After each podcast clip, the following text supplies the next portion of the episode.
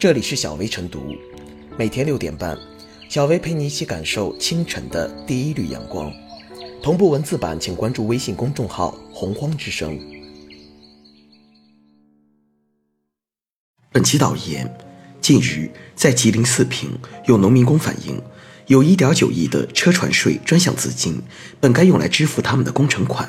却被四平市政府挪作他用，导致二零一七年就完工的工程至今拿不到工钱。每次去找，都是要他们再等等。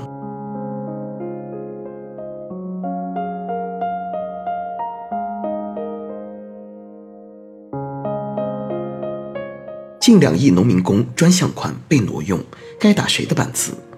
让人茫然的是。无论是当地财政局还是交通局，都说不清钱到底被用到了哪里。这样的行为不仅违规违法，而且很伤民心，严重影响到政府公信力与社会稳定性。专款就应该专用，农民工工程款不应被随意挪用和侵占。农民工是城市建设与发展中的重要组成部分，为中国社会发展与城市各项建设做出了重要贡献。其所付出的劳动和努力理应受到同等尊重和保护。然而，近日发生在四平市农民工专项款事件，却让人有些费解。本应在二零一七年十月就应给七百多名农民工落实的工程款，由于被挪用等各种原因，迟迟未兑现。资料显示。从吉林省交通运输厅发给四平市的，请尽快拨付国道绥沈线福仙至金宝屯项目车购税资金的函中一致。绥沈国道是吉林省“十三五”重点项目，总投资六点一六亿元，其中二零一七年该项目安排并下达了中央车购税资金三点八七五二亿元。在二零一八年国务院大督查自查工作中。发现仍有1.9752亿元滞留在四平市财政，可见钱早就拨付到位了，却一直欺骗农民工，资金没到位。另外，对于专项资金到底被挪用到什么地方，却仍是一片茫然，且让国家来背锅，这确实不应该。任意挪用财政专项款，不仅违规违纪，更是一种违法行为。按照国务院财政违法行为处罚处分条例规定。单位和个人有截留、挪用国家建设资金的，责令改正；对单位给予警告或者通报批评，其直接负责的主管人员和其他直接责任人员属于国家公务员的，给予记大过处分；情节严重的，给予降级或者撤职处分；情节严重的，给予开除处分。四平市未经批准随意将专项款挪用，造成农民工工程款不能按时到位。其行为不仅违规违纪，而且已涉及违法。树立专款专用一事，不仅是中央严肃的政治态度与治国理念，更是从严治党、强党心、暖民意的重要举措，在巩固和提升党的政治站位、群众根基与政府公信力方面意义深远。强化财政专项资金运行监管，细化管理机制体制，落实责任追究与法律惩戒力度。通过四平市农民工专项款事件，应该认识到，在专项资金问题上，要强化财政专项资金在划拨数目、流向、使用等各环节的核查、监督与管理，落实好专款在事前、事中、事后各项监管，加大对非法挪用、转移专项资金等违法行为的追究和惩戒力度，让财政专项资金真正在阳光下运行。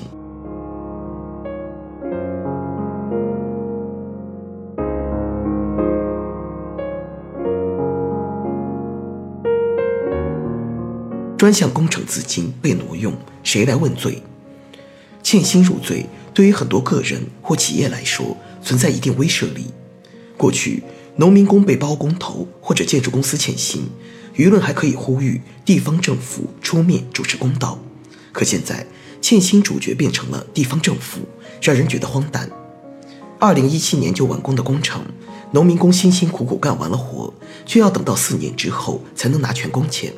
而且这还是理想状态，按照四平相关部门不清不楚的表态，很可能这个还款计划还存在变数。就像很多欠薪企业一样，地方政府当然很可能有很多难言之隐。挪用中央专项资金本身就是财政违法行为，地方明知故犯，不像是某个人、某个部门的擅自主张，极有可能被拿去用在他们认为更紧急、更重要的事情上。可问题在于，无论地方政府有多紧急的事项，都不是侵害民工权益的理由。就像包工头或企业，无论自己多困难，都不能拖欠农民工工资一样。这起欠薪事件暴露两个层面的问题：挪用中央专项资金，这些钱到底被用去了哪里？程序上存在怎样的问题？这些涉及财政纪律的问题，自然都必须调查清楚。如果中央的专项资金都可以根据地方的特殊情况而随意调配，那专项资金的设立就没有意义。所以，这个层面是否有违法违规行为，必须要调查清楚之后告知公众。但这些问题不影响对欠薪行为性质恶劣的判定。无论是出于什么样的理由挪用，只要是造成了长期拖欠农民工工资的事实，那就是侵犯民工权益，就应该对相关责任人加以追究。恶意欠薪罪不仅针对个人，也针对单位。在立案标准里面有一条是数额较大。根据相关司法解释，拒不支付十名以上劳动者的劳动报酬。且数额累计在三万元至十万元以上的，就可以认定数额较大。四平交通局下的这个工程涉及七百多人，现在还欠民工两千万左右，数额堪称巨大，难道不需要加以问责？春节在即，多少农民工和他们的家庭还在等着这些工钱过年，不能因为地方政府在挪用资金上的暧昧，就漠视对民工权益的侵犯。从现有信息来看，四平地方政府自己查自己，很难在这件事上给出合理的解释，及时的善后。因此，上级政府有责任尽快介入，把欠薪和挪用专款两件事彻底查清。政府挪用专款的欠薪现象，若不及时问罪，那会给社会一个不好的示范。